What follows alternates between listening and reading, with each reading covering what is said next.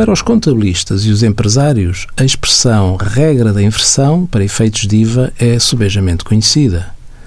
Trata-se de situações em que na fatura não é liquidado o IVA, que é a regra geral, sendo o adquirente que autoliquida o imposto e, simultaneamente, o deduz.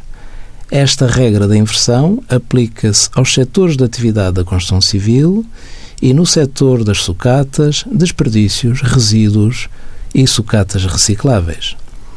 Muitos se questionam sobre a racionalidade e o que motivou o Estado a adotar a regra da inversão.